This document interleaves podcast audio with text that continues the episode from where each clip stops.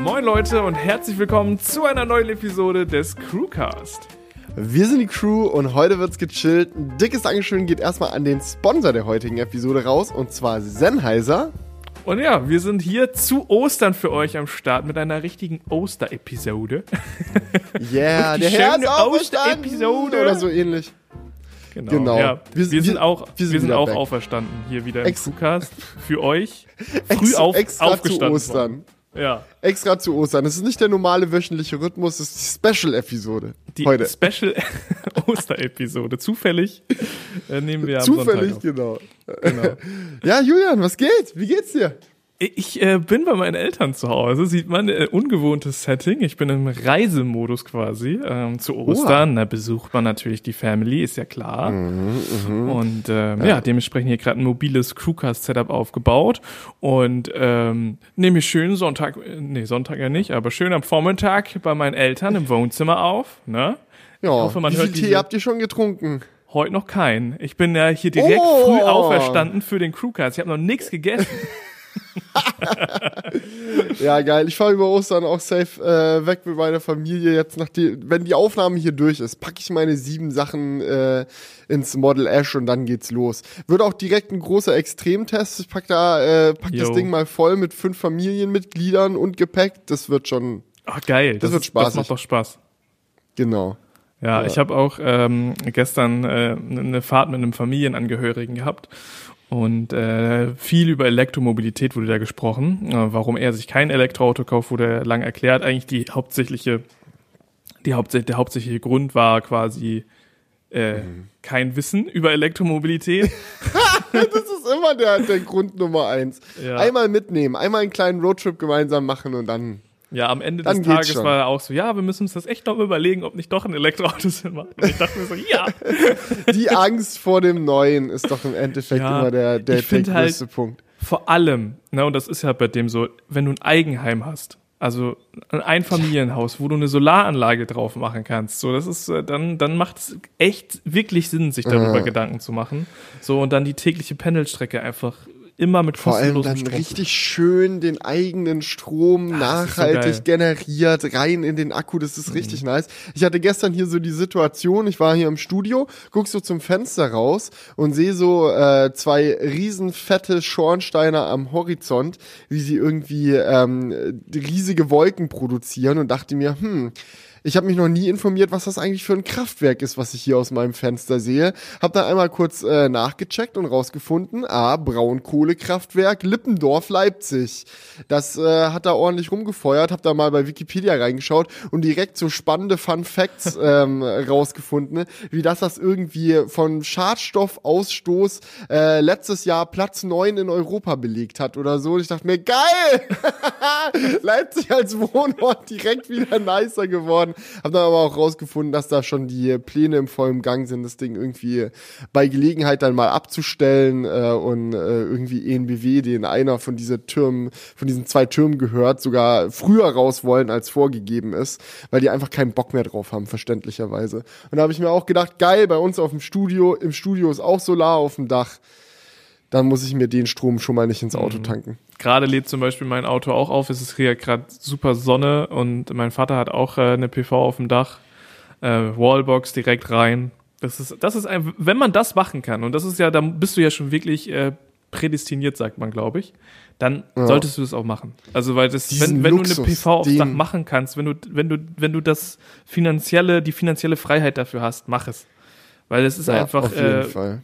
Ein geiles Gefühl, ein Auto mit Solarstrom zu laden und äh, dann jeden Tag wieder mit einem vollen Akku loszufahren, der von deinem Haus quasi aufgeladen wurde.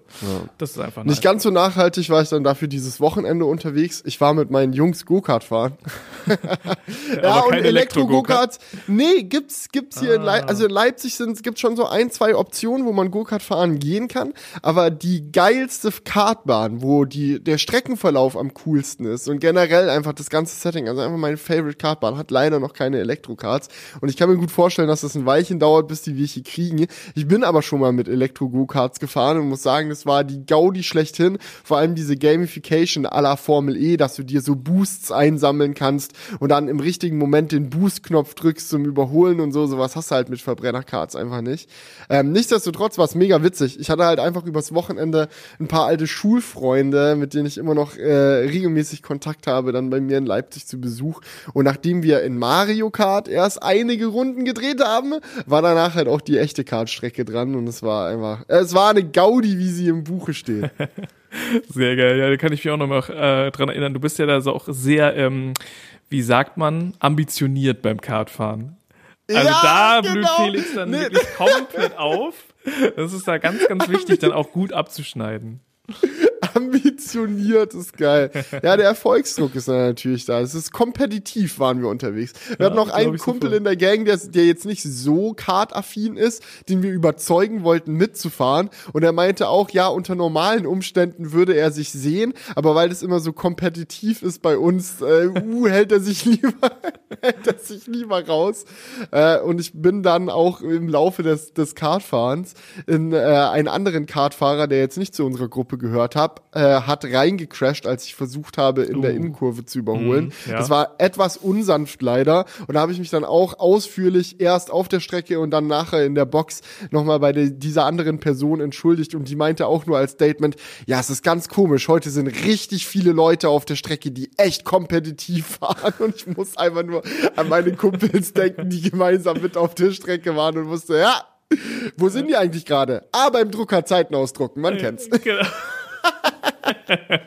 ähm, das ist aber ja auch schon toxisch. So eine, so eine Männerherde beim Kartfahren, die ja, die sich alle lange nicht gesehen haben, die alle so ein, so ja, ich habe was aus meinem Leben gemacht, ich bin richtig gut im Kartfahren. So, ne?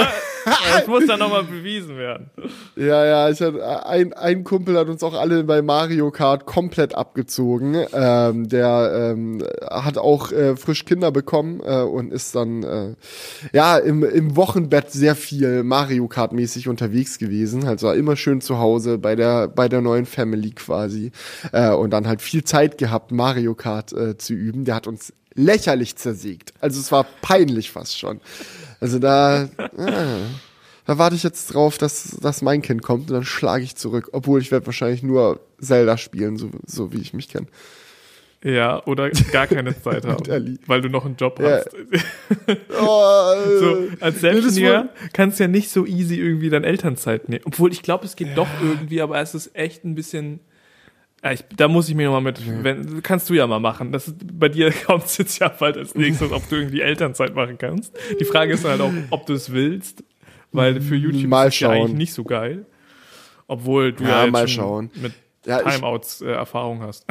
Genau, ich habe da schon mal ein bisschen rumprobiert bei der Doku und so hat das eigentlich auch immer ganz gut geklappt. Von daher mal schauen. Und ich denke, die Leute haben da auch dann dann ja, das auf jeden Fall. Also das glaube ich nicht, dass da irgendjemand kein Verständnis hat. Aber ist ja die Frage, ob das für den, ob der Algorithmus Verständnis hat. Das ja, ich glaube mittlerweile ja. Ich glaube, der YouTube-Algorithmus hat sich umgebaut. Ich glaube, da geil, geht's jetzt nicht mehr. Wenn du bei YouTube so ein, ein, einstellen könntest, Elternzeit ab jetzt und der Algorithmus weiß, okay, der Barling hat. Das wurde schon häufig vorgeschlagen, ne? Also das ja. ist wirklich so ein, so ein Ding, wo viele Leute meinten, ey, es wäre auch für Mental Health, für Online-Creator einfach geil, wenn man seinen Channel in so einen Urlaubsmodus schalten könnte. Echt? Ja, wo stimmt. die Videos zwar normal weiter gepusht werden, aber wenn du halt auf den Kanal drauf gehst oder so, dann siehst du so eine kleine Anzeige oben, so nach dem Motto, ey, dieser Creator hat, nimmt sich gerade eine Auszeit, ähm, vermutlich Rückkehr zu dem und dem Datum kann man dann vielleicht einstellen oder so. Einfach nur, dass der Algorithmus und so dann vielleicht auch einfach in einen anderen Modus geht und so ein bisschen ein Verständnis dafür hat, wenn mal länger nichts kommt. Aber ich kann mir auch vorstellen, dass das dann mega schief geht und äh, die Leute das richtig durchgamen, gar nicht wirklich in Urlaub gehen, sondern immer nur dieses Ding anmachen, um irgend so ein algorithmischen Vorteil zu haben. Und dann, wenn die Urlaubszeit in Anführungsstrichen zu vorbei ist, knallen die ein aufwendig vorproduziertes Video nach dem anderen raus, was sie im Urlaub gemacht haben. Ja, vielleicht musst du da mindest, mindestens eine gewisse äh, Zeit irgendwie im Urlaub. Es ist ja auch egal, aber ich, ich glaube, man würde da eine Lösung für finden, dass, er, dass, dass man das nicht ausnutzen äh, kann. Äh, aber finde ich eine interessante Idee. Das erinnert mich so ein bisschen an meine Zeit früher. Ich habe mal, ich weiß nicht, habe hab ich glaube ich schon mal erzählt, dieses ähm, dieses Game, die Stämme so hart gezockt, ne? Das war, Oh das ja. war so eine Oh dunkle, ja. Oh ja, dunkle ja, Zeit ja, ja. in meinem Leben. Mit Mitschüler ähm, zum Weinen gebracht. Das ist das, was mir hängt. Ja, viele, viele Stunden meines Lebens. Ähm, vorm Abitur Gott sei Dank wieder davon weggekommen und noch gutes Abitur gemacht. Aber so achte Klasse war Das schon, hat dich weit gebracht im Leben, dieses gute Abitur. ja. Absolut. Ja, es kann so oder so kommen, ne? Ja, Naja. aber da gab es auch einen Urlaubsmodus. Da, deswegen musste ich gerade dran denken. Dass, da hat man dann immer so. Also, weil dann konnte man in der Zeit nicht weggeadelt werden, doch, oder doch, was? doch, aber du konntest quasi Ah. jemand anderem Zugang zu deinem Account geben als Ah, Urlaubsvertretung. dass der für. Aha, Ja. geil. Ich sehe das Ah, auch bei ja. ein paar YouTubern so, ähm, vor allem im, im, im Finanzbereich sieht man das echt manchmal, dass, die, dass dann einer im Urlaub ist und die anderen YouTuber auf dem Kanal Videos weitermachen. Also das Okay, keine hab, hab Ahnung. ich Ich bin jetzt in so in Financial YouTube nicht so tief drin, aber es klingt eigentlich ganz geil. also da gibt's dann halt so einen Haufen von YouTubern, äh, zum Beispiel in Deutschland, die halt so Finanzthemen so behandeln. Und wenn dann einer in Urlaub geht, dann sind halt die anderen, also so, als wenn ich jetzt ähm, auf die Technikebene bezogen äh, im Urlaub wäre jetzt drei Wochen oder du gehst in Elternzeit. Und ich lade ein halt- Unboxing bei dir hoch. Genau, oder ich lade dann ein Unboxing äh, bei, auf deinem Kanal hoch und sage so, ja, der Felix ist gerade in Elternzeit ähm, und deswegen mache ich hier heute Urlaubsvertretung. Wir packen heute das neue iPhone aus. Let's go. Ja, das finde ich mega geil. Möchtest du Urlaubsvertretung für meine Elternzeit machen? Ja, gerne. Ah, jetzt, jetzt kommt er nicht mehr raus. Ah, und auf einmal noch ein Video angelacht. Ah, shit. Ah, verdammt. Ich könnte mir eher vorstellen, dass du das nicht so feierst. Ja, aber ach so, weil ich so äh, protective bin, was mein äh, Ja, Content also ich angeht. glaube, ich, ich Naja, bin, ich also von uns beiden bin ich eher derjenige, der andere Leute auf seinen Channel lässt. Ich will ja nichts sagen, aber ich habe einen Kanal, der komplett mein Kanal war, zu unserem Kanal gemacht Das und jetzt äh, kommt dieser Podcast hier auf diesem Kanal. Ne? Also Das stimmt 100%. es ist nicht ganz abwegig, aber kann man ja mal drüber diskutieren, kann man mal drüber nachdenken, eigentlich ganz nett. Also wenn du Äh, das gut andere findest, Sache. sag gern Bescheid. wenn du das cool findest. Ja, was auch geil war, war dieses Wochenende schön um 7 Uhr morgens aufstehen, um Australien Grand Prix am Wochenende zu gucken. Du weißt, dass du einen kompletten Schaden hast, wenn du so um, äh, um 7 Uhr morgens am Wochenende aufstehst, wenn du abends noch lang mit deinen Jungs wach warst, aber dich dann trotzdem früh auf die Couch quet, äh, quetscht, nur um da mal ein Rennen zu gucken. Aber es Äh, hat ku- sich voll gelohnt. Frage. Chaotischstes Rennen aller Zeiten. War das vor Ja. oder nach der Card Action? Ähm, sowohl als auch. Also so, ja Formel gab 1 mehrere Wochenende ist immer. Nee, es gab mehrere Formel 1 Actions. Also Ach hast so. du ja immer an einem Tag Qualifying und am Tag darauf dann das Rennen und es war beides um 7 Uhr morgens. So eine richtige Männerrunde. Ja, Es Qualifying ging war nur so. um Geschwindigkeit und Essen. Ja, ja, ja. genau, und ein bisschen Karambolage. Also da, da Ja. habe ich mich dann auch nicht schlecht gefühlt, als ich dann da auf der Kartbahn ein bisschen gecrashed bin, weil das haben die in Australien jetzt nicht anders gemacht. Okay, also das war ein wildes Rennen, ja.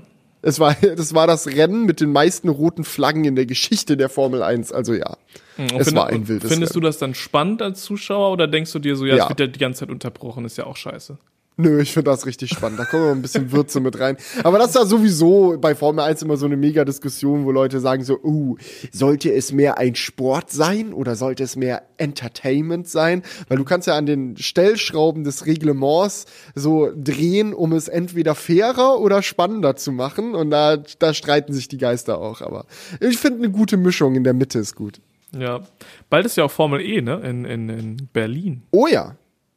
Wenn alles klappt, werde ich da sogar am Start sein. Bin Ja, sehr, sehr nice. gespannt. Ja, das, das wäre doch cool. Mhm. Ist, Ja, in, zwei, ähm, in zwei Wochen ist es. Warum weißt du das überhaupt? Bist du da auch? Ja, Bruder, ich bin vielleicht auch da. Vielleicht sind wir dabei. Oha! Oh! Ich sehe, oh nein, das, ich hätte ja mit Filmen gerechnet, als ich hier in die Crewcast-Aufnahme reingesteppt bin. Aber ein gemeinsames Motorsport-Wochenende mit Julian, das habe ich nicht in den Karten gesehen. Das könnte vielleicht ganz witzig werden. Na, schauen wir mal, wie es kommt. Ähm, Bin gespannt. Ja, ansonsten, äh, was ging bei dir noch so die Woche? Ja, du, ich, ich habe diese Woche äh, ein Haus besichtigt und ich bin, ich muss sagen, ich bin maximal überfordert, ähm, weil ich und meine Freundin überlegen, weil sie bald mit ihrem Master durch ist, ähm, Mhm. überlegen, äh, ja, wie geht's so weiter, was sind so die Ziele in unserem Leben und wir haben halt beide so ein, ja, so eine Romantik fürs Land. das muss man, muss man halt Also wir sagen haben beide eine Romantik. Jetzt nicht füreinander, aber fürs, fürs Land. Genau.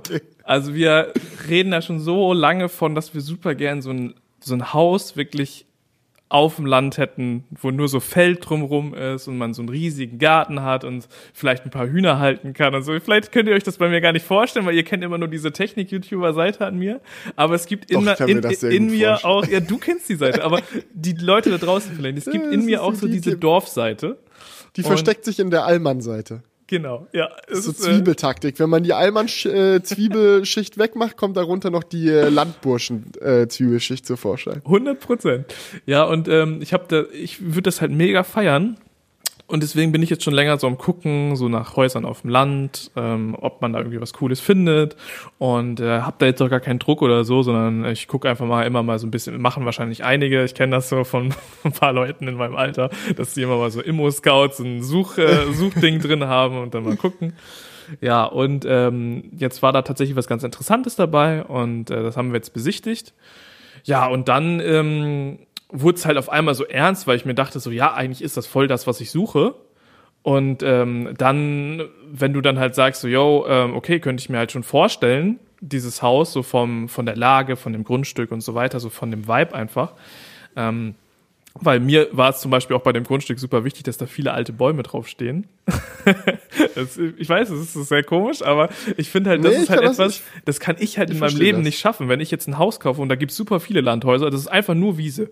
Das, das, das ist nix. Die denken sich so, ja, ich fahre hier mit dem Aufsitzmäher rüber, dann ist das schier, dann ist das alles schön sauber, ich will keinen Stress im Garten haben, fertig. So, aber ich finde halt so alte, große Bäume auf dem Grundstück haben, mega geil. Und ähm, das dauert halt 50 Jahre, bis du so einen alten großen Baum hast und dann bin ich selber alt und nicht mehr groß, und sondern groß. wahrscheinlich am Zusammenfallen. Ja, und dementsprechend ähm, habe ich genau so ein Haus gefunden, großes Grundstück, mega die alten Bäume drumherum und so voll geil. Ja, und dann äh, fängt es natürlich an, ähm, ja, kauft man das jetzt wirklich? Äh, ist natürlich dann mit dem Kredit aktuell mega der Hassel, äh, weil man schon wieder bei mhm. ungefähr vier Prozent Zinsen ist, was natürlich aktuell sich mega teuer anfühlt, dafür, dass wir halt bei unter ein Prozent teilweise waren. Ähm, mein Vater sagt so, ja, hör, wir haben unser Haus damals für irgendwie acht Prozent oder so finanziert, also ist eigentlich immer noch günstig, aber die Preise sind Oha. halt so teuer geworden. Ne? Also früher waren halt die Häuser viel Die Kombi macht's dann. Ja, ja, und das ist halt natürlich schon echt heftig. Also sich dann wir würden halt auch dann ein altes Bauernhaus äh, kaufen, wo dann halt dann, was dann halt ein bisschen günstiger ist, aber wo du halt dann super viel renovieren musst. Und dann stellt man sich so die Frage, ja, packt man das wirklich neben dem Job dann noch das alles zu renovieren? Auch wenn ich da mega Bock mhm. hätte und man bestimmt auch ein paar coole Videos dazu machen könnte. Aber ja, da ist so ein riesiger Haufen an Fragen aufgekommen. Und äh, jetzt stecke ich mitten in der, in der, in, in der Hausüberlegung. Und ähm, ja, das war so ein bisschen meine Woche. Da, da, geht viel Zeit rein, wenn man sich dann überlegt, so ja, du machst dann so, ein, so eine Lageanalyse. Passt mir die Lage wirklich? Wie ist das, wenn du irgendwann mal Kinder haben solltest? Haben die dann da auch Aha. eine Schule? Wie kommen so richtige Wie kommen die da rum? Das finde ich, ich finde das gerade auf dem Land mega wichtig, ja. weil ich muss sagen, eines, ein Aspekt, an dem Ort, an dem ich aufgewachsen bin, den ich übertrieben gefühlt habe, ist, dass wir zwar in der Nähe von vom Wald waren und so, also ich konnte mit aufs Fahrrad steigen, so mhm. zu Hause bei meinen Eltern, war zwei Minuten später im Grün, weil wir halt so am Stadtrand gewohnt haben, aber wir waren halt auch noch mega nah an der letzten Bushaltestelle von unserer Stadt. Das heißt, ich konnte auch zwei Minuten zu Fuß zum Bus laufen und war dann überall.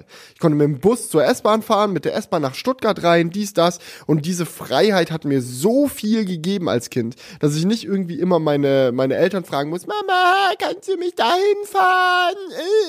Äh, sondern mhm. wo ich hin wollte, konnte ich hin. Und das ist, glaube ich, ein Punkt, das ist gerade, wenn du auf dem Land dir was suchst, super schwierig auch mit reinzubringen, sollte das eine Priorität sein. Ja, also die höhere Priorität ist da äh, auf jeden Fall, äh, dass das Grundstück äh, diesen Landflair hat.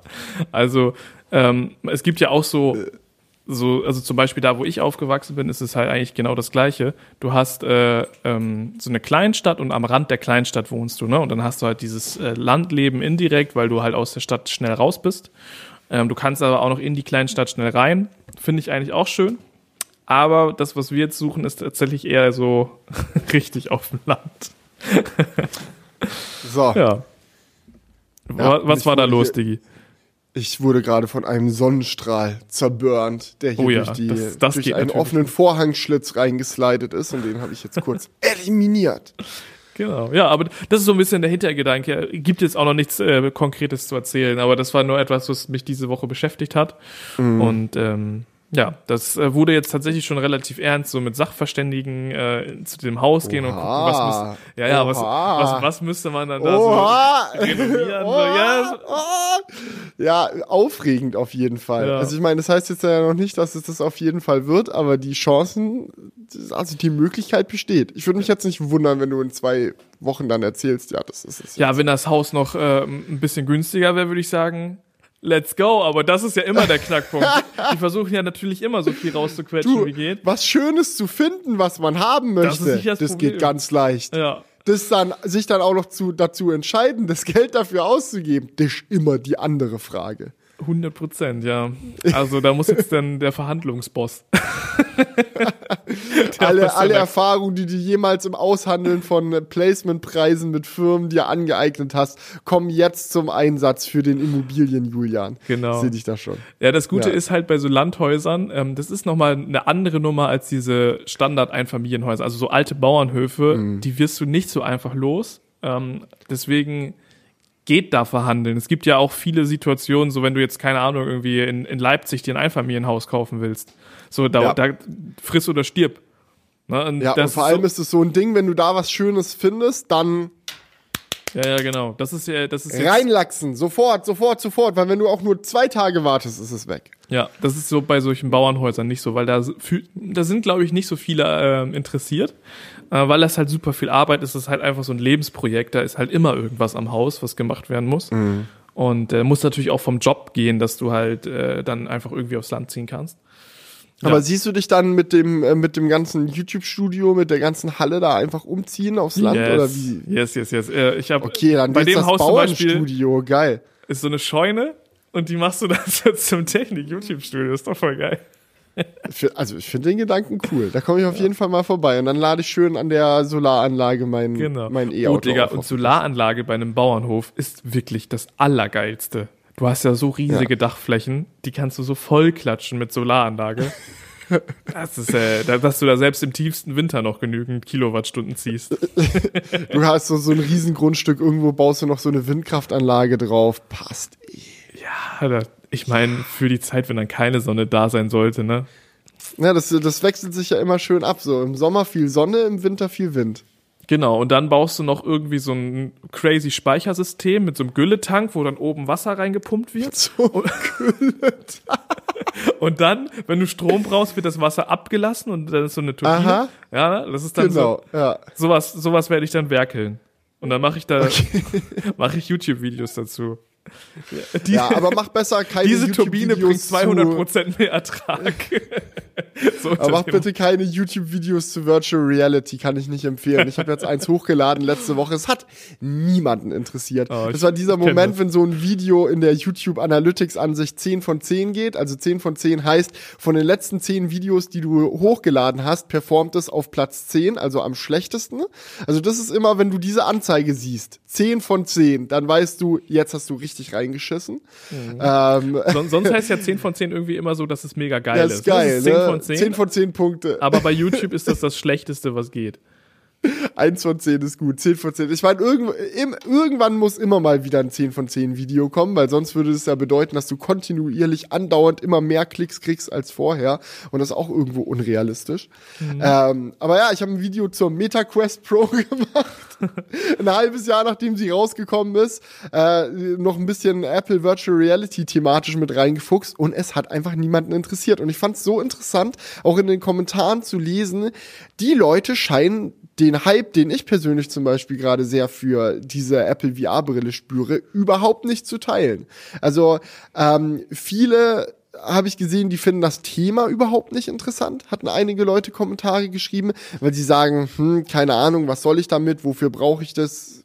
Ist einfach nicht relevant für mich. Wiederum andere sagen, das ist nicht relevant für mich, weil die eh so teuer wird, dass ich mir die nicht leisten kann. Und da stellt man sich dann schon die Frage, und da wollte ich auch mal mit dir ein bisschen drüber quatschen, wird Apple VR mhm. ein Flop? Und wie definiert man überhaupt, ob die ein Flop wird oder nicht? Was will die überhaupt? Was will Apple ja. überhaupt mit dieser Brille? Warum machen die die?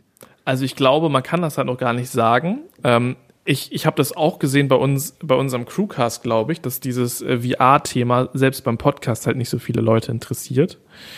Hm, ich muss mal gucken, vielleicht ist da die letzte Episode auch auf 10 von 10 gegangen. Ähm, Oha. Ich, ich check das, das mal nebenbei. Fies. Aber ähm, ich glaube, dieses äh, VR-Thema. das brauche ich für meinen für meinen äh, Mental State gerade wirklich nicht noch ein 10 von 10. Das geht immer auf die Stimmung als YouTube. Ja, das ist ein 8 von 10, immerhin. Ah, okay, okay. Aber man merkt schon, das Interesse ist da jetzt nicht so da und bei einem, bei einem Crewcast klickt man dann vielleicht noch eher drauf, weil man sich so denkt, ja, die quatschen auch in der einen Stunde noch über was anderes. Ein Tesla-Thema ist bestimmt auch noch dabei. Keine Sorge, kommt auch noch gleich, Leute. Genau, kommt heute auch noch. Ja, aber ähm, ich, ich glaube, dass jetzt erstmal das Interesse nicht so hoch ist. Wenn die dann wirklich rauskommt, glaube ich, wird schon viele interessieren, was diese äh, Brille kann. Das definitiv. Und dann kommt es halt wirklich drauf an, was sie kann. Ne, weil wenn die so ein Meta-Quest-Verschnitt ist, glaube ich, floppt die komplett. 100, die mhm. muss halt schon deutlich geiler sein als die Meta-Quest. Ja, das Weil, ist ja gegeben. Also laut Gerüchten wird sie sehr viel besser und sehr viel teurer. Ja, ist halt die Frage, wie viel besser sie wirklich wird. Ne, also klar, jetzt gibt's die Gerüchte und da sagen die Leute, ja, wenn Apple das macht, die haben ja das iPhone erfunden, das iPad erfunden, ne? die haben immer so diese Meilensteine, mhm. das wird der neue Meilenstein. Wenn das so wird und die da wirklich ähm, schaffen, ein Interface zu bauen, was halt das Ganze auf ein anderes Level bringt und auch dem irgendwie einen größeren Mehrwert gibt, dann kann ich mir schon vorstellen, dass dann auch viele ihre Meinung ändern. Ich meine, mhm. hättest du vor drei Jahren Leute gefragt oder hättest du vor zwei Jahren ein KI-Video gemacht, hätte auch niemanden gejuckt. Ja, so, aber der Unterschied ist, gut, KI gibt's auch schon relativ lange, aber ja. Virtual Reality gibt es wirklich schon ewig. Und es ist schon, also seitdem man, seitdem ich irgendwie mich mit Technik beschäftige, ist das so ein Ding, wo man sagt so, ja, Virtual Reality, das kann schon. Ich meine, fucking Nintendo hat früher mal diesen Virtual Boy ra rausgebracht. Das geht ja ewig zurück. Und dann irgendwie seit acht Jahren oder so haben wir diese Ära der modernen VR-Headsets und auch die sind nie abgegangen. Das ist echt richtig, ne? Also es ist so, es ist so eine Bubble, die mit so viel Geld aufgeblasen wird, aber irgendwie ist das in der realen, im Alltag der Leute noch überhaupt nicht angekommen. Das, nee. das ist halt echt so. Und ähm, ich glaube, das wird Apple zwar nicht schaffen, weil das Ding so teuer ist. Also ich glaube jetzt nicht, es kann natürlich immer im Verhältnis ein Erfolg werden, dass sie halt sich so denken, ja, vielleicht verkaufen wir 10.000 Stück und dann verkaufen sie doch 40.000 Stück oder weiß der Geier. Aber ich glaube jetzt nicht, dass die Apple VR etwas wird, was jeder hat. Aber das heißt ja nicht, dass man sich nicht dafür interessiert. So, du interessierst dich ja auch, äh, keine Ahnung, für einen heftigen äh, Rymac und keiner von uns ja. wird den jemals haben. So, das äh, würde ich jetzt nicht unbedingt sagen, dass, ähm, dass der Preis alleine dafür sorgen wird, dass man sich nicht dafür interessiert. Aber es hängt wirklich 100% davon ab, was diese Brille kann. Wenn die halt wirklich impressive ist, glaube ich schon, dass sie abgeht. Ja, ich finde den Remark-Vergleich wirklich gut, weil ich glaube, dass es genau der Punkt ist, den Apple versucht anzugehen oder den sie versuchen werden anzugehen. Weil wenn du dir diese VR-Szene anschaust und alle Produkte, die es gibt, dann stellt man sich ja als Firma, die jetzt da neu reinkommt und sagt, gut, wir investieren jetzt dick, um da auch mitzuspielen in dem Feld, stellst du dir ja die Kernfrage, warum geht VR bisher noch nicht ab und was müssen wir anders machen, ja. damit die Leute sagen, ja, okay, das ist es. Und bisher hat man immer gesagt, ja, wahrscheinlich ist es der Preis. Die Leute haben einfach keinen Bock, so viel Geld für VR-Brillen auszugeben. Und jetzt sind wir an dem Punkt, du kriegst halt für 400 Euro eine MetaQuest 2 easy ähm, und hast da schon eine ganz gute VR-Brille eigentlich am Start. Gut, dann schnallst du dir halt Facebook auf die Augen. Das wollen die Leute größtenteils aus Prinzip nicht machen, was ich auch gut verstehen kann. Ähm, aber dann hast du auch so Produkte wie die PlayStation VR 2, die auch, äh, ich glaube, um die 500 Euro oder so kostet und ähm, dir da direkt die Welt des VR-Gamings eröffnet, die aber auch jetzt nicht komplett abgeht. Ich will die unbedingt mal noch auschecken, aber ich glaube, die die breite Masse ist da jetzt auch nicht so, ja, wenn ich mir eine PS5 kaufe, brauche ich die PSVR eigentlich unbedingt dazu, sondern die sind alle eher noch so. Äh. Erstmal erst eine PS5 überhaupt bekommen. ja, ja, geht mittlerweile ja glücklicherweise ja. ein bisschen besser. Gut, die kosten natürlich immer noch ihr Geld, aber Verfügbarkeit hat sich verbessert. Ähm, und ich glaube, Apples Ansatz ist jetzt gerade zu sagen, hä, am Preis scheint es wohl nicht zu liegen. Es ist wohl eher so ein Ding, dass die Dinger noch nicht gut genug sind. Und jetzt versuchen sie wohl, also so kann ich es mir zumindest gut vorstellen, ähm, ein, ein Produkt zu schaffen, das zwar extrem teuer ist, aber so gut in Anführungsstrichen, weil es klein, leicht und eine ist und eine hohe Bildqualität hat, dass wenn man dann mal in eine Situation kommt, um das auszuprobieren, man diesen typischen, oh, es ist ein magisches Apple-Produkt, äh, äh, diese, diese Erfahrung hat, ja. Mhm. Also, keine Ahnung, was da passiert, die werden ja sicherlich irgendwie ähm, Möglichkeiten haben, dass man das irgendwo mal ausprobieren kann, ähm, diese Brille. Vielleicht gehen die ja auch in den Education-Bereich irgendwo ich sag rein. Dir, in jedem Apple oder Store sonst wirst du die ausprobieren können. Da gibt's dann so eine VR-Ecke und da kann man dann sich anstellen mhm. und dann das ausprobieren. Und ob du die kaufst oder nicht, ist erstmal legal. Du steppst dann da rein, ziehst das Ding auf und hast dann eine Meinung drüber. Du probierst das aus und wenn die es wirklich gut schaffen und es wirklich mit diesen höher aufgelösten Screens, die sie ja haben wollen, also sie werden ja sehr weit über den Durchschnitt der äh, Auflösung, die wir aktuell im VR Markt haben, wahrscheinlich rübergehen mit den äh, geleakten Supply Chain Sachen. Ähm, und wenn du dann halt wirklich diesen Moment hast, wo du das aufziehst und es sieht einfach nicht mehr digital aus, sondern es sieht wirklich aus wie eine andere Realität. Ja, aber ich glaube. Also jetzt nicht im Sinne von gesagt, Fotorealismus, sondern einfach, weil es scharf ist. Felix, ich glaube, dass, dass du das ein bisschen vielleicht auch äh, zu sehr an die Goldwaage hängst mit der Auflösung. Ich glaube nicht, dass es die Auflösung alleine ist, sondern wie das Gameplay aussieht. Also mhm. einfach die Animationsqualität, sage ich jetzt mal. Wie viele Details sind ja. da drin? Ich glaube äh, nicht, dass jetzt der Punkt, weil das bisher Full HD ist, dazu geführt hat, dass es nicht abgeht. Sondern ja. einfach, dass das, was man dann darauf spielt, so ein bisschen PS3-mäßig aussieht, sage ich jetzt mal. so, weißt du? Ja, ja. gerade bei den Standalone-Headsets, die haben ja alle, also die Meta Quest hat ja auch ähm, diesen Snapdragon XR2 oder so heißt der, drin mhm. von Qualcomm. Das ist im Endeffekt ein äh, Snapdragon 800er Serie Smartphone-Chip. Genau, das ja, ist halt so, ja. ja. Okay, da, da, damit geht schon was. Aber es geht halt auch viel Rechenpower für das Tracking drauf und Tracking von deinen Händen, falls du Handcontrol benutzt und für die Screens und bliblablub, da bleibt nicht mehr so viel übrig. Und du brauchst eigentlich schon einen Gaming-PC, den du noch dran anschließt, damit es richtig krass aussieht. Und je nachdem, was für Chips dann da bei Apple reinkommen, kann es ja gut sein, dass sie da auch nochmal dann sich weitere Möglichkeiten freispielen. Ja, und ich glaube halt im Endeffekt ist äh, genau das der Schlüssel weil du willst ja, wenn du diese Brille auf, aufziehst, das Gefühl haben, du bist wirklich im Gameplay. Das heißt, die Animationen müssen wirklich gut sein. Die Details müssen da sein. So, und ich glaube, dass das den deutlich größeren Wow-Effekt hat. Und klar, wenn dann noch die Auflösung auch noch besser ist, wird das auch seinen Effekt haben. Aber ich glaube, dass die größte Stellschraube auf jeden Fall der Content ist. Könnte ich mhm. mir vorstellen, ja. Und ähm, vielleicht, ähm, und natürlich auch, die, dass, du, dass du überhaupt in diese Brille die Leistung reinkriegst. Und vielleicht war das auch der Grund, warum Apple sagt, wir machen das jetzt, weil sie halt mit dem, mit der, mit dem M1-Chip und dem, was daraus jetzt entstanden ist, halt super viel Leistung effizient in kleine Geräte reinbringen können. Ja. Aber die Frage, die ich mir jetzt immer noch stelle, ist, was ist eigentlich ihr Ziel? Weil wenn wir uns die Frage stellen, ey, wird Apple VR ein Flop, ja oder nein, dann mhm. ist es auch wichtig zu fragen, was wollen sie überhaupt damit? Weil wenn du jetzt sagst, so ja gut, die bringen das Ding für 3000 Dollar raus, das wird sich kein normaler Mensch holen, ähm, die werden sehr geringe Stückzahlen davon verkaufen, also gefloppt. Sagst du ja auch nicht über den Rimac. Ja, du sagst ja auch nicht, mhm. oh, Rimac Nevera rausgebracht, ah, lol, nur 50 Stück verkauft, ist ja ein richtiger Reinfall. Ja, ich könnte. So, ich, ist ja, ist ja Quatsch, weil da, darum geht's ja im Zweifelsfall gar nicht. Also, was wollen sie damit überhaupt erreichen? Worum geht's ihnen? Ich könnte mir halt vorstellen, dass sie ähm, damit so ein bisschen die Gaming-Szene von hinten aufholen wollen. Weil ähm, Apple hat es ja bisher nie geschafft, irgendwie im Gaming-Bereich eine, eine große, einen großen Stellenwert zu. Mm, zu Mo Mobile Gaming. Ja, okay, im Mobile Gaming. Größten ne? Teil der, der Einkünfte vor allem auch. Also nicht mal nur die größte Spielerbase, aber ja. halt natürlich mit App Store-Tags und so cashen sie da ordentlich ab. Das ist richtig. Ich meinte aber wirklich so diesen klassischen Gaming-Markt. Ähm, und vielleicht wollen sie einfach so ein bisschen zeigen, so ja, mit Apple-Hardware, mit dem M1 und so weiter können wir so geil, können wir so geile Spiele machen. Ähm, und vielleicht bringen sie da auch eine gewisse Cross-Kompatibilität mit rein, dass sie sagen, so ja, das Spiel, was du auf der VR-Brille spielen kannst, kannst du auch auf deinem MacBook spielen, in, in ja, dann halt nicht VR, sondern in einer normalen Variante.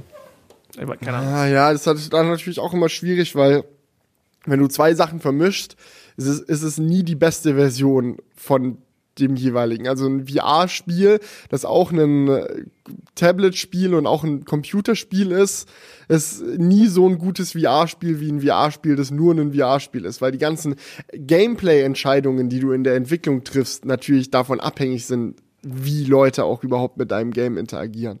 Aber ja, ich bin da sehr, sehr gespannt. Vielleicht kommt's ja auch gar nicht, ne? Also hatten auch einige Leute dann bei mir ins Video geschrieben, oh, Felix ist so hyped.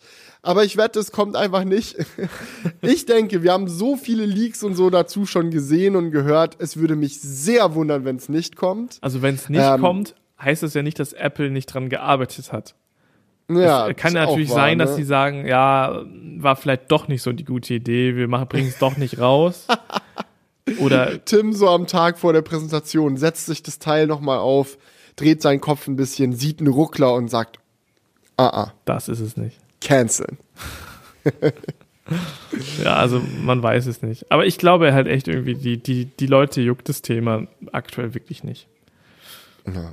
Naja. Gut, aber dann machen wir es an der Stelle auch zu und hauen an dessen, äh, stattdessen, ein dickes Dankeschön an den Sponsor der heutigen Episode raus und zwar Sennheiser mit ihrem Profile USB-Mikrofon. Genau, ihr habt es vielleicht schon mitbekommen. Äh, ich bin jetzt hier gerade in meinem mobilen Setup bei meinen Eltern rangegangen, habe äh, dieses äh, Mikrofon von Sennheiser bei mir aufgebaut. Das Profile ist dabei ein Kondensatormikrofon mit Nierencharakteristik und die Kapsel im Mikrofon selbst wurde in Deutschland entwickelt und ich ich meine, Sennheiser greift hier auf einen langen Erfahrungsschatz zurück, denn bereits 1945 hat Sennheiser angefangen, Audiotechnik zu entwickeln.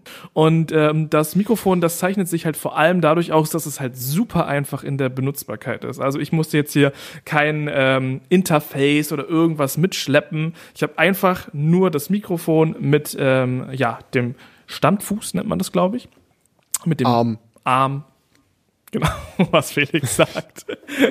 Hier einfach an den Tisch bei meinen Eltern im Wohnzimmer dran geschraubt, einmal an den Laptop gesteckt und los geht's. Das ist jetzt gerade der Workflow und das ist halt mega einfach, gerade auch wenn man sich neben dem Podcast überlegt, vielleicht zu streamen, kann man das halt per USB-C einfach an seinen Rechner anstecken, hat direkt eine gute Audioqualität und ähm, ja, das ist halt super einfach auch an dem Mikrofon selbst aufgebaut. Ja, ihr habt die äh, Audioqualität jetzt schon die ganze Zeit gehört. Ich habe das Mikrofon bei mir auch hier jetzt am Start und mal mhm. angeschlossen, weil ich es auch ausprobieren wollte. Ich fand's mega cool zu sehen, wie kompakt und leicht das alles ist. Im Endeffekt, ich habe ja hier ein paar Mikrofonarme bei mir im Studio, aber ja. das hier ist wirklich, auch weil das Mikrofon so leicht ist und das alles aufeinander abgestimmt ist, ist eigentlich ganz chillig. Man kann sich damit gut bewegen. Das fängt nicht an abzusacken oder und so. Und es gibt nichts, was und du was festschrauben musst, ne? Genau, das gibt nichts, was du festschrauben musst. Das funktioniert alles miteinander. Und was ich besonders cool fand, das wollte ich jetzt hier auch mal noch lobend erwähnen, dieses Mikrofon ist nicht nur über USB-C an meinem Mac angeschlossen, sondern meine Kopfhörer hier sind auch mhm. gerade mit Kabel, mit dem Mikrofon verbunden. Und das gibt mir natürlich auch nochmal eine Freiheit, die ich davor sonst nicht so hatte, weil wenn ich mich jetzt hier bewege mit dem Mikrofonarm und irgendwo anders nochmal hingehe oder so, habe ich halt mein Kabel immer mit dabei. Ich kann hier am Mikrofon einstellen, wie laut ich das Monitoring hören will, also wie laut ich meine eigene Stimme hören will zum Überprüfen, wie laut ich Julian hören will genau. und so weiter. Also Felix so hört jetzt auch also mich über das Pod Podcast-Mikrofon quasi, also über den Aux-Ausgang genau. am Podcast-Mikrofon, weil das eben über USB-C angeschlossen ist und sich auch ähm, den Ton vom MacBook oder PC halt ziehen kann und auf deine Kopfhörer ausgibt. Das heißt, du kannst dann beides gleichzeitig hören. Also ich höre mich jetzt gerade selber so ein bisschen reden und äh, kann darauf achten, dass es jetzt nicht übersteuert zum Beispiel und ich höre trotzdem auch noch Felix äh, quatschen. Das ist halt echt cool. Exactly. Also, wenn ihr auch Bock habt, einen Podcast zu machen oder streamen wollt oder ein Mikrofon für irgendwelche anderen Einsatzzwecke braucht, das Sennheiser Profile USB, das habt ihr jetzt gesehen.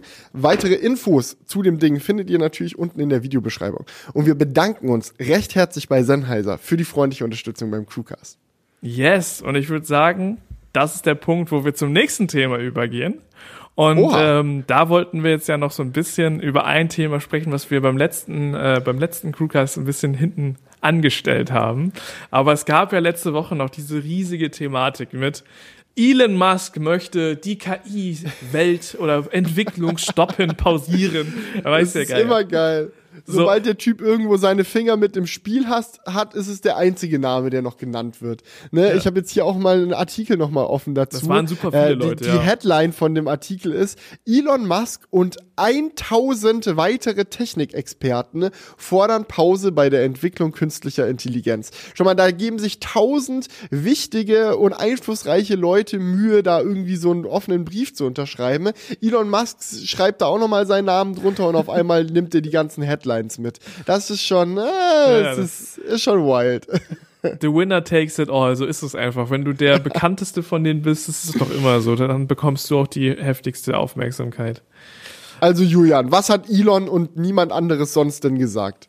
Ja, also die Befürchtung ist ja quasi so, yo, wir, die, die KI-Welt, die entwickelt sich gerade so schnell und ich meine, wir haben jetzt ja gerade in, in, den letzten Wochen so viele verrückte ähm, Schlagzeilen gehabt mit diesem Papstbild zum Beispiel, was komplett mhm. KI war. Es gibt wirklich viele krasse Beispiele mittlerweile von KI, die wirklich erschreckend gut ähm, geworden ist.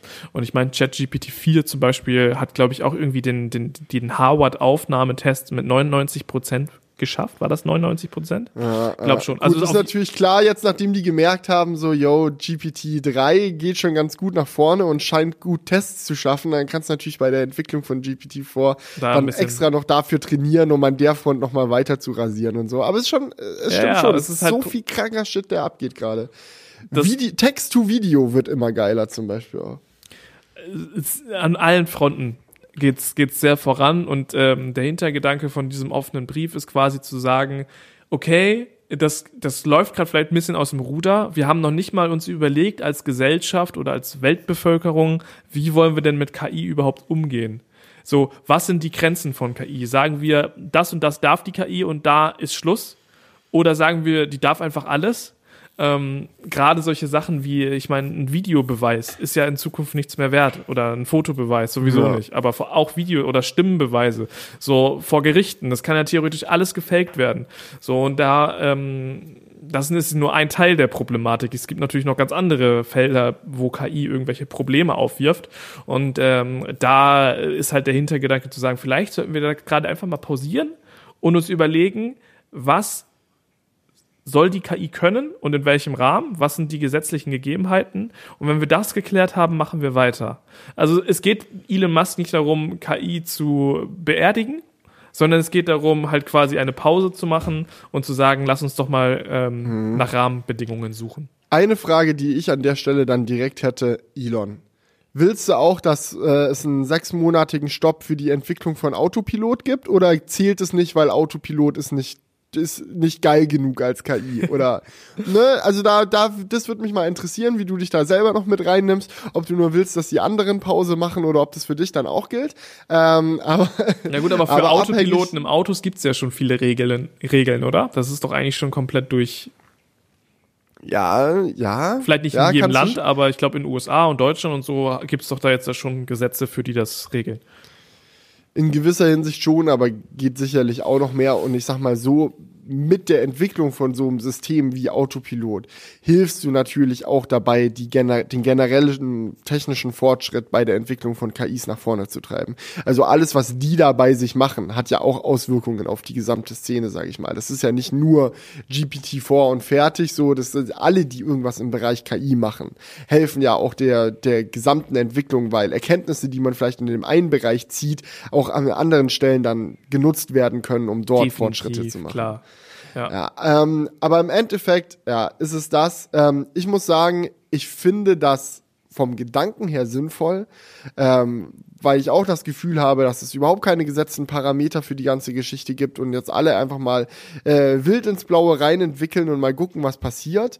Andererseits denke ich mir auch, es ist ein bisschen unrealistisch, dass man das wirklich schafft umzusetzen, oder? Also so schön dieser Gedanke auch klingt, dass sich alle Lieder in diesem äh, fetten neuen Bereich, wo Milliardenbeträge fließen und die Investments durch die Decke schießen, dass sie sich jetzt alle sagen, so, wir lassen das jetzt mal mit dem Wettkampf. Wir sind ja nicht so kompetitiv unterwegs. So ist mir jetzt auch egal, was Microsoft da weiterentwickelt. Ich meine, ich bin ja Google, was juckt mich Microsoft? Bliblablub. Wir machen jetzt alle gemeinsam schön sechs Monate Pause, treffen uns auf ein Käffchen und diskutieren mal die sozialen Auswirkungen. Ja, das also ist das super unrealistisch, sagt, ja.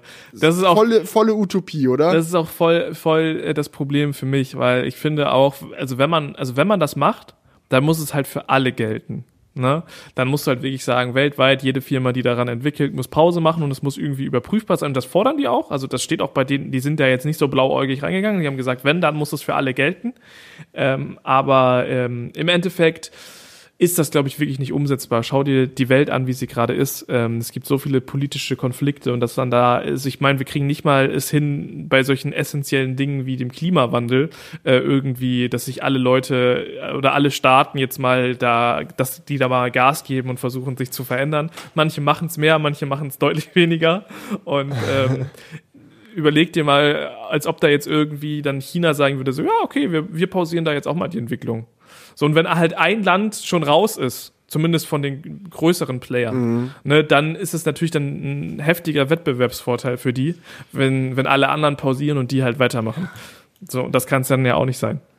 Ja. Ich glaube, im Endeffekt ist es auch so ein Ding. Ich weiß gar nicht, ob Elon Musk wirklich will, dass sechs Monate pausiert wird oder ob er nur möchte, dass er im Nachhinein sagen kann, guck Leute, ich habe euch doch gewarnt. Ja, oder ob nicht die, nicht, nicht, nicht ich habe mich halt auch gefragt, ob die Sache daran nicht einfach ist, wirklich diese Schlagzeilen zu machen und das Problem den Leuten in den Kopf zu bringen. Und das hat's ja auf jeden Fall geschafft, weil es war überall dieses Thema. Also ich meine, wir haben ein Video mhm. dazu gemacht, das war aber auch ARD, ZDF, überall ist das irgendwie so durchgeschwappt, dieses Thema.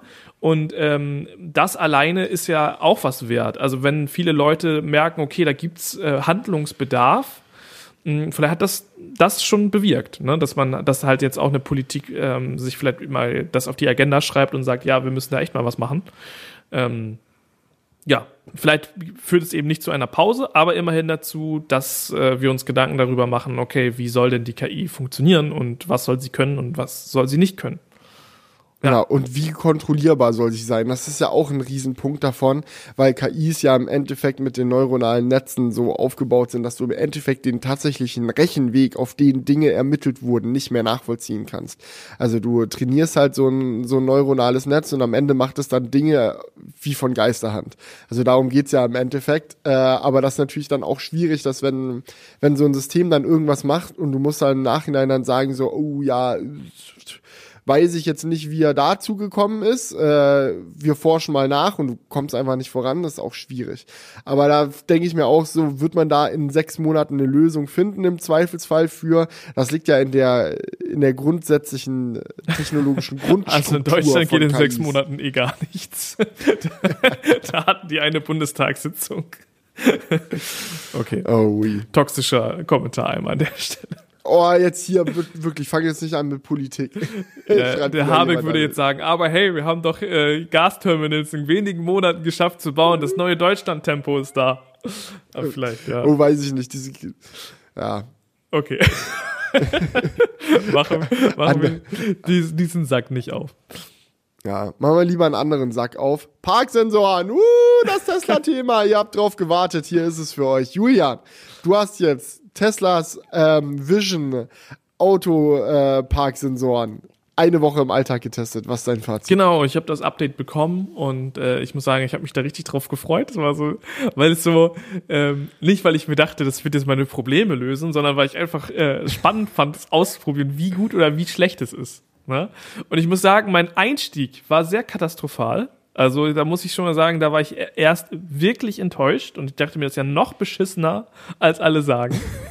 Denn ihr müsst euch vorstellen, ich war in der Halle und äh, in der Halle kann ich das Auto ja wirklich so schön vor der Halle parken und äh, da haben wir so einen fetten Wi-Fi-Router und es ist richtig schön im WLAN.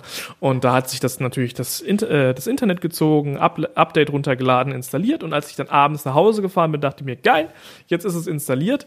Und äh, bei der Halle haben wir so eine lange Auffahrt, die sehr eng ist. Also da sind so Büsche und so weiter. Also sind viele, wo man wirklich wo ich immer einen Struggle habe, da rückwärts rauszufahren. Das ist immer so, so mittlerweile hat man es hunderte Male gemacht und es hat da auch eine gewisse Routine, aber gerade so für Besucher ist es schon eher eng, oder? Was würdest du sagen? Ist schon eher eng. Ja, man, man, wenn man jetzt kein geübter Autofahrer ist, würde es mich nicht wundern, wenn man sich beim Reinfahren ein bisschen ein es ist auch tatsächlich dem ein oder anderen Besucher schon passiert, dass da mal das ein oder andere, der ein oder andere Kotflügel an dem ein oder anderen Mauerteil geschraubt ist. Ja, ich sag mal so, das beste Feature, um da einzuparken, sind auch für mich nicht die Ultraschallsensoren in meinem Auto immer gewesen, sondern die Seitenkameras. Die sind ganz wichtig. Genau. Aber ich bin halt nach Hause gefahren, das heißt, es war abends und es war dunkel. Und das Problem ist, es ist da wirklich stockfinster. Und ähm, mit den Kameras kannst du wirklich nur noch so minimal was erkennen. Und deswegen habe ich mich darauf gefreut, dieses Feature auszu, äh, auszuprobieren, weil du ja da gerade an der Seite mit diesem neuen äh, System äh, angezeigt bekommst, wie viel Platz du noch hast. Aber Pustekuchen, bei Nacht funktioniert das Feature einfach nicht. Und ich dachte mir so, Toll. Okay, ja, was ist das? Was bringt mir das im Endeffekt? Weil, ähm, wenn es nur die Hälfte der Zeit funktioniert, da stand dann halt einfach so, ja, ist jetzt nicht verfügbar, der Service. Weil, und der Grund wird gewesen sein, weil es halt dunkel war. Ja, und dann, Schwierig. Und dann bin ich halt weiter, bin ich halt erstmal losgefahren, war, war richtig zornig und enttäuscht. Habe ich mich in mein Auto gesetzt, den Heimweg angetreten und habe ich mir gedacht, als ich dann durch die Stadt gefahren bin, dachte ich mir, okay, ich probiere es jetzt hier nochmal aus, weil dann war das so eine Laternen, so Laternen, ne, so, also so, es war heller, sagen wir mal so, es war natürlich immer noch Nacht, aber es war ein bisschen heller, dachte ich mir, okay, probierst du es jetzt hier nochmal aus? Hat auch nicht funktioniert, war auch noch zu dunkel. Ich denke mir so, okay, also selbst an der Straße, wo so alle, ich weiß nicht, es war jetzt nicht die hellste Straße, aber es war schon so alle, oh, schätzen Das ist muss so schwierig. reichen. Alle 30 Meter eine Laterne, weiß ich nicht. Also auf jeden Fall in einem äh, regelmäßigen Abstand war dann eine Laterne vorhanden und das hat nicht gereicht. Und ich denke mir so, ja, komm, das ist doch wirklich dann abends der der Workflow schlechthin. Du kommst von der Arbeit nach Hause, musst irgendwo stressig an der Straße einparken und willst die Sensoren benutzen. Das geht auch nicht. So, und dann ähm, bin ich in die, ich park ja in der Tiefgarage reingefahren und da ist es natürlich sehr hell, weil überall beleuchtet ist und da hat es dann funktioniert.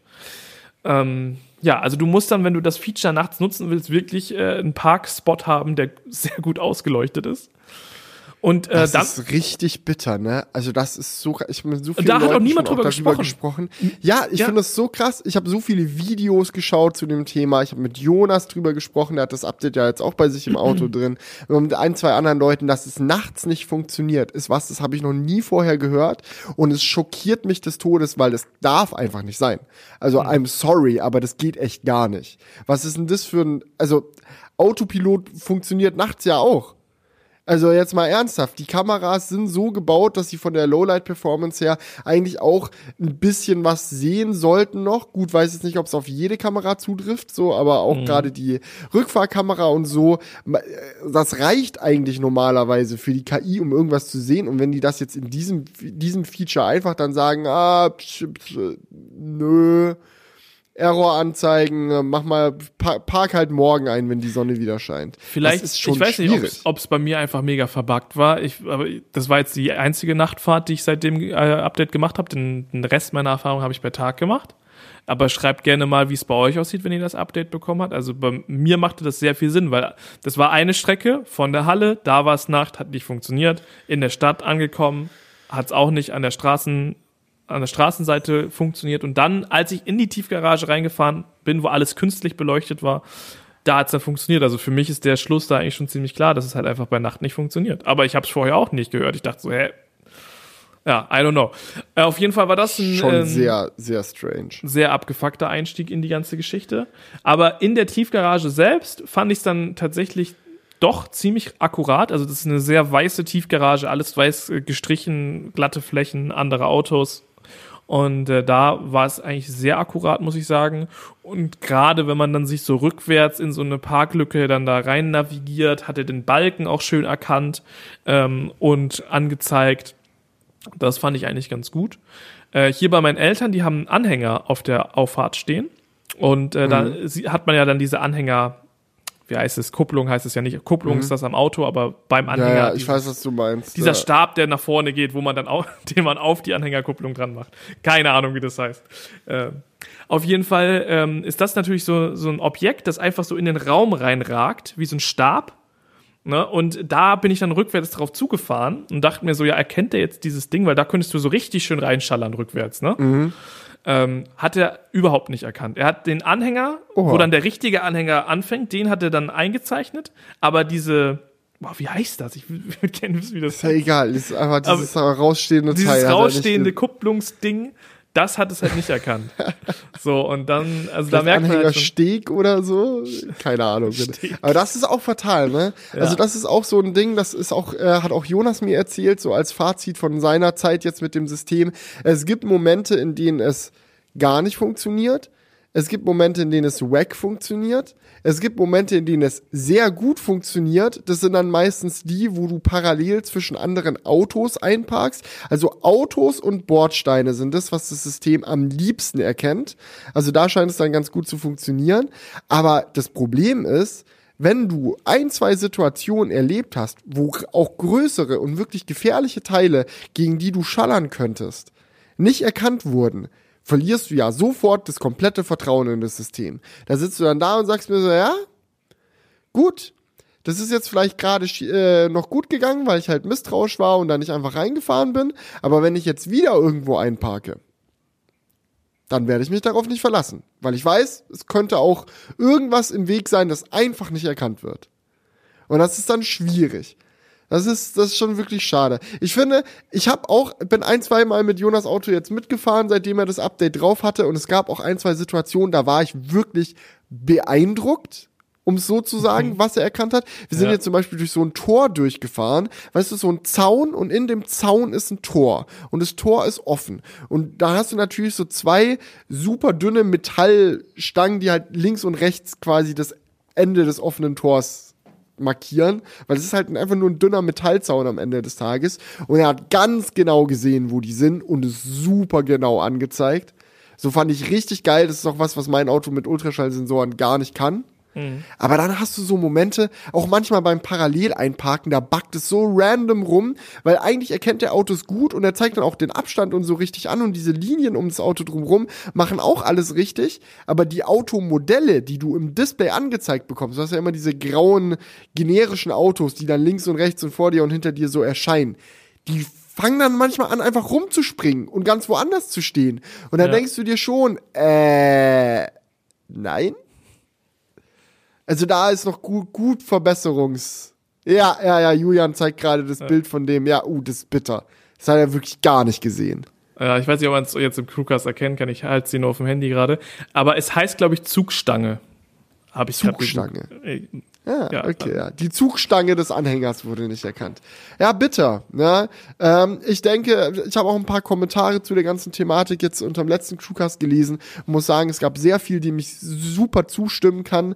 Eine Sache, die ich, die ich richtig und wichtig finde, ist, dass viele angemerkt haben, also dieses Entweder-Oder sollte man eigentlich gar nicht diskutieren. Wenn überhaupt, sollte man beides haben. Also Ultraschallsensoren und Tesla Vision, dass man jetzt sagt, ja, nicht sagt, okay, wir nehmen die Ultraschallsensoren raus und äh, ersetzen das jetzt hier Ja, mit stimmt. den Kameras und funktioniert, sondern dass es die Herangehensweise hätte von Anfang an sein sollen, wir lassen die Ultraschallsensoren drin, entwickeln dieses Tesla Vision System und die neuen Stärken, die wir dann vielleicht zusätzlich Ja. herausarbeiten, die es bisher nicht gab, die fügen wir dem System dann obendrauf hinzu.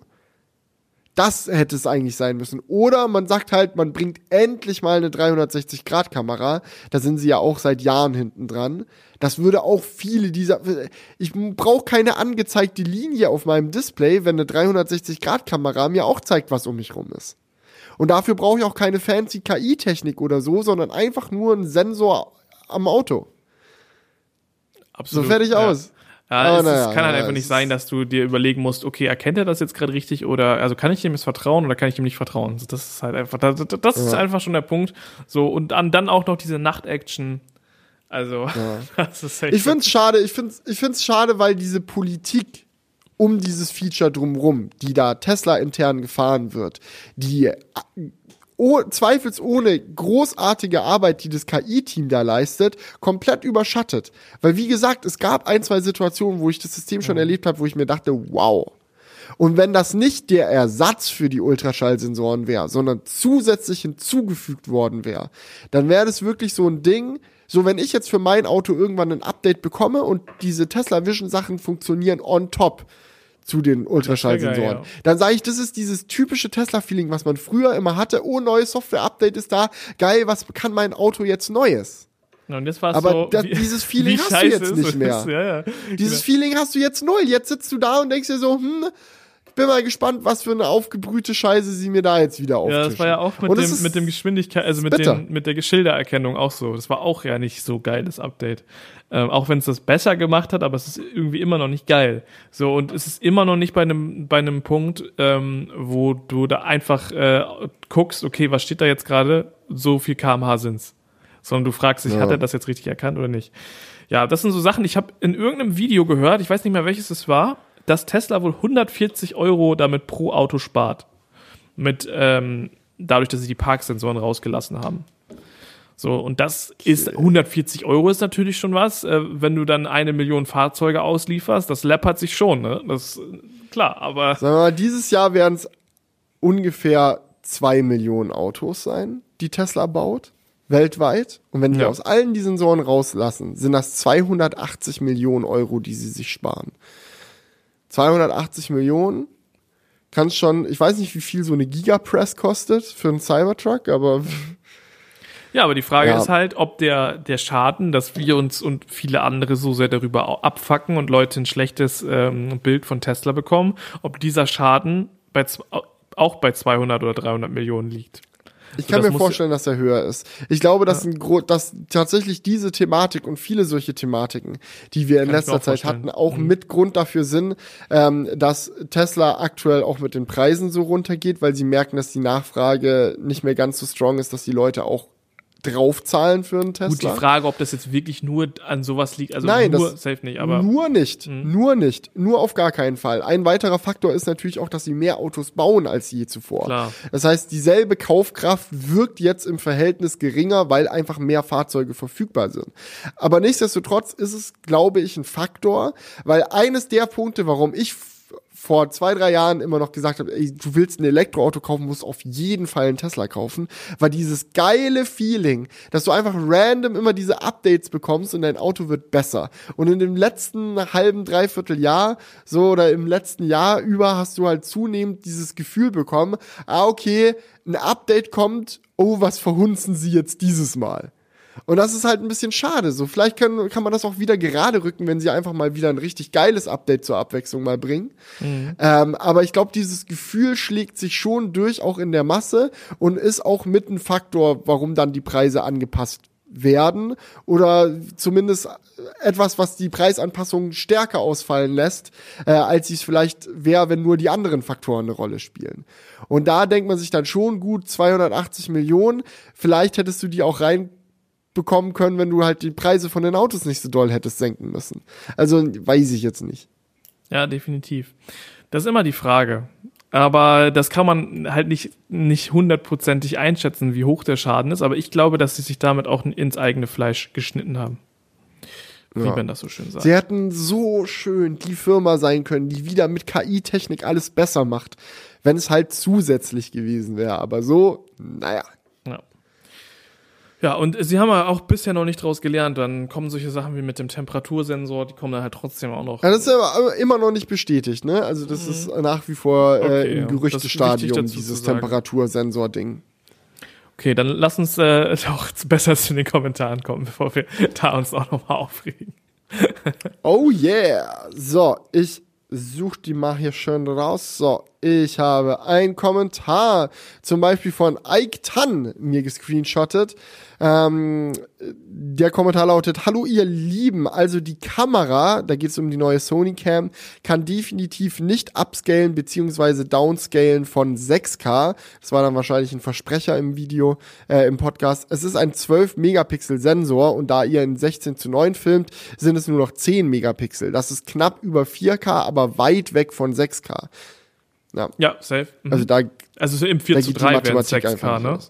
Bei 4 zu 3, Das kann, doch, doch, ja. das, das kann ich dir nicht sagen. Ja. Außerdem ist ja 6K immer eine Frage der, der Pixel, also die K-Anzahl äh, orientiert sich ja immer an der Breite Ja, der Pixel. Ne? Also 4K ist nicht 4000 Pixel fertig, sondern 4000 Pixel breit oder knapp 3000. stimmt. Und bei dem 4 S. zu 3 wird ja eigentlich das Bild eher nur höher.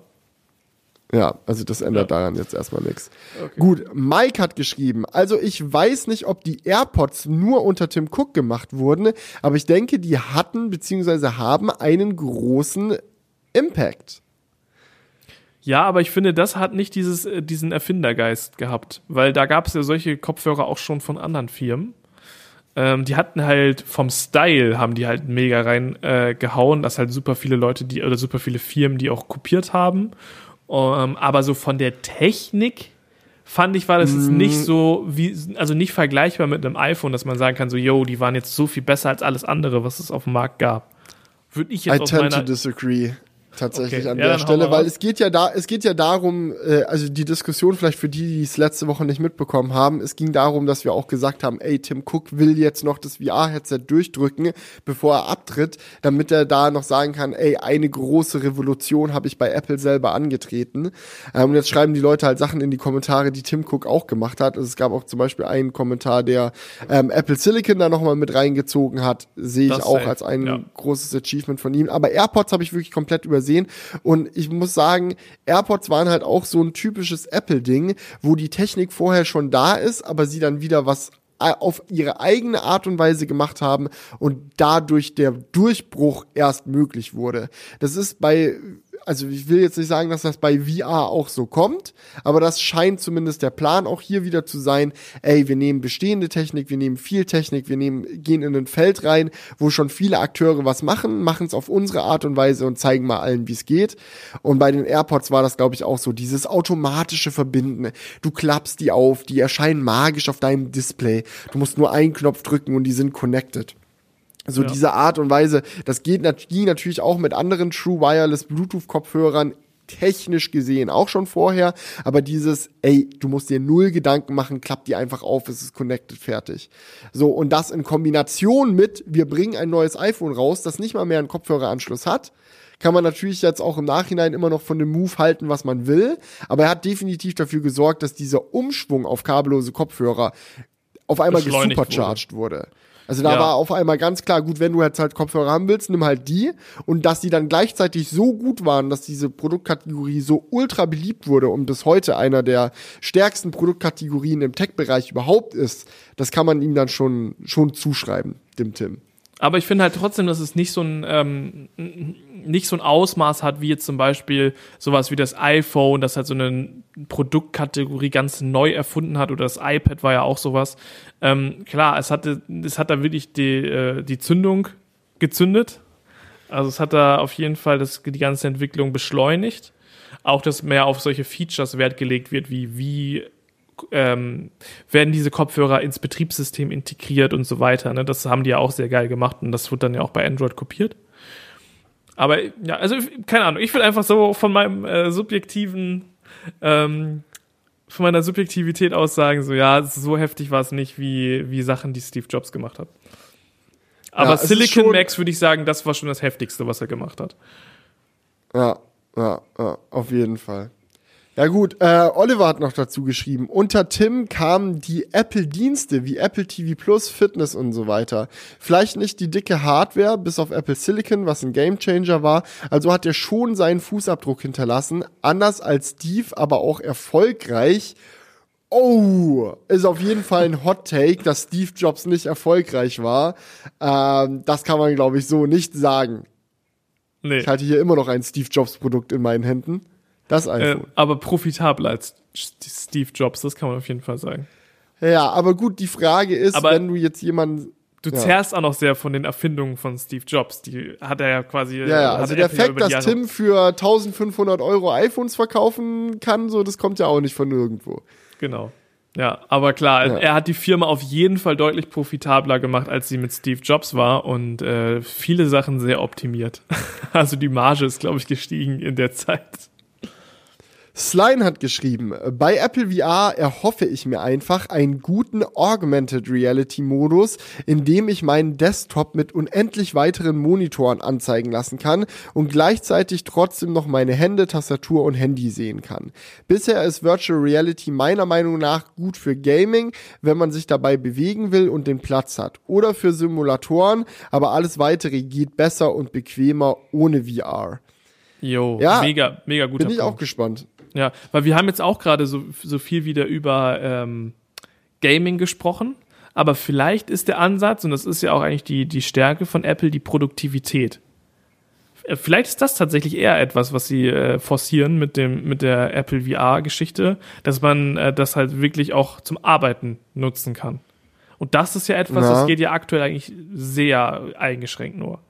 Du kannst ja Und das ist auch was, wo sie von ihrer Hardware im Zweifelsfall profitieren würden. Ja, genau. Wo wir vorhin die Diskussion drüber hatten, yo, juckt das die Leute wirklich so sehr, wenn die da dann auf einmal von Full HD auf 4K hochspringen und da 4K OLED-Screens, äh, aber mit äh, geilen Optiken und so, da die auf die Schnauze schnallen, ob das dann den Unterschied macht.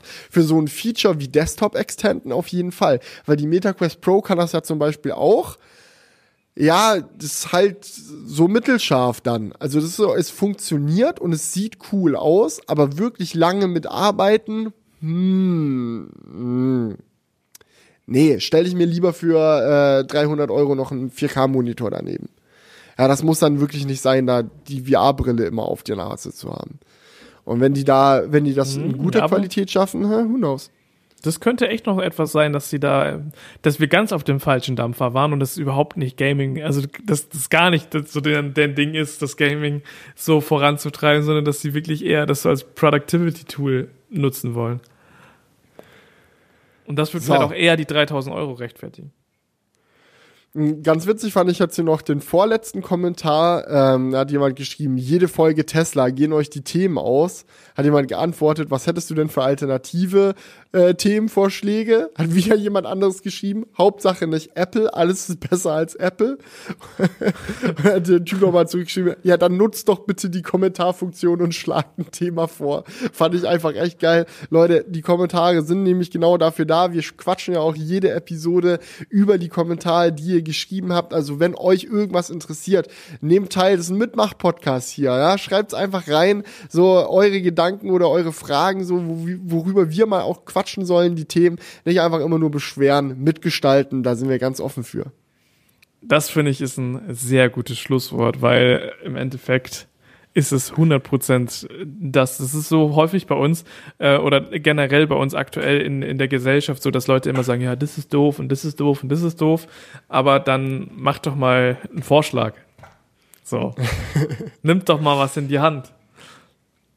So. Zu guter Letzt haben wir jetzt noch einen Outro-Song-Wunsch, der ähm, letzte Woche schon geschrieben wurde, aber der hat mir so gut gefallen, dass wir ihn jetzt für diese Woche noch mit aufgehoben haben. Diese Woche gab es nämlich keinen. Also ja. gebt euch mal Mühe, Leute, ja. Wünscht Leute, euch wirklich. mal was. Was ist das? Echt jetzt. Echt jetzt. Wir können das hier nicht alles alleine machen. so, und zwar, äh, Ben Niele äh, hat geschrieben, oder Ben, Ben Nile? Hallo liebe Crew, habt ihr beide das neue Gameplay-Video zu Zelda Tears of the Kingdom angesehen? Ja, das Yo. war, wie gesagt, schon letzte Woche. Seitdem übrigens so viele coole Analysevideos auf YouTube veröffentlicht worden zu dem Thema. Ich will jetzt Julia nicht weiter damit langweilen, aber ich bin gehypter denn je. Also aber man hat ja auch wirklich dachtet, viele diesem Trailer gesehen, ne? Also die haben ja wirklich viel gezeigt, wo man auch was analysieren kann. Unendlich smart fand ich zum Beispiel die Analyse von einem, der nur aus einem Frame, wo man gesehen hat, dass Link an seiner Hüfte äh, diese, diesen Kartuschenhalter, der in allen Bildern bisher vier Kartuschen von acht ausgefüllt hatte, nur eine ausgefüllt hatte, hat genau daraus und den anderen Gameplay-Dingen dann die Theorie zusammengezimmert, dass diese Kartuschen quasi eine Energiequelle sind für alle Sachen, die du an Fahrzeuge oder so dran packst, dass die quasi Energie aus aus Link ziehen und desto weiter du im Spiel vorankommst, desto mehr Energie bekommst du auch für die Fahrzeuge, um damit auch weitere Distanzen zurücklegen zu können. Und so fand ja, ich klar, übel smart. Ja. Das könnte es echt werden. Und damit schaffst du halt auch so ein, so ein Szenario, wo du nicht halt ins Spiel startest und dir denkst, ah, da oben ist so eine Wolkeninsel, da will ich hin, ah, ich baue mir eine Drohne, let's go. Sondern du musst halt erstmal ein mhm. Weilchen spielen, bis du genügend Energy dafür hast. 100 Prozent, ja. So, ähm, ja, egal. Also auf jeden Fall, er ist auf jeden Fall auch sehr hyped äh, auf die auf Zelda, kann ich sehr gut nachvollziehen und hat dementsprechend auch einen Zelda-themed Outro-Song-Wunsch. Wie wäre es, wenn man den Song mit ein paar Soundeffekten von Breath of the Wild und anderen Zelda-Games schmücken könnte?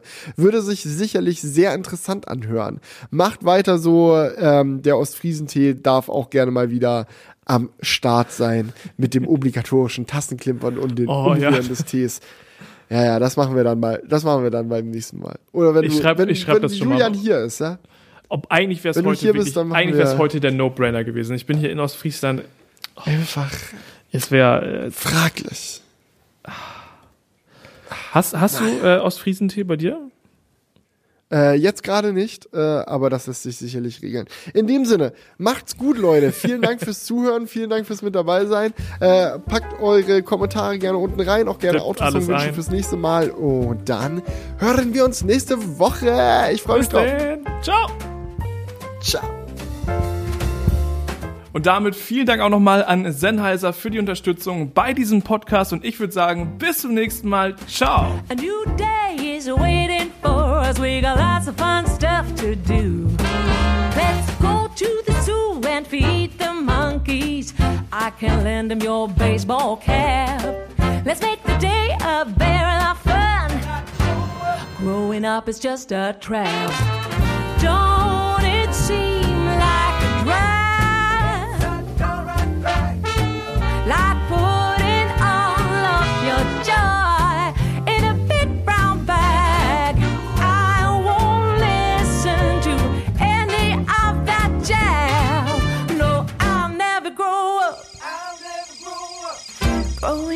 just a big fat trap. I take pride in never working a day. Can't see the use of it anyway. Who can think I'm such a load of crap? Growing up is just a trap.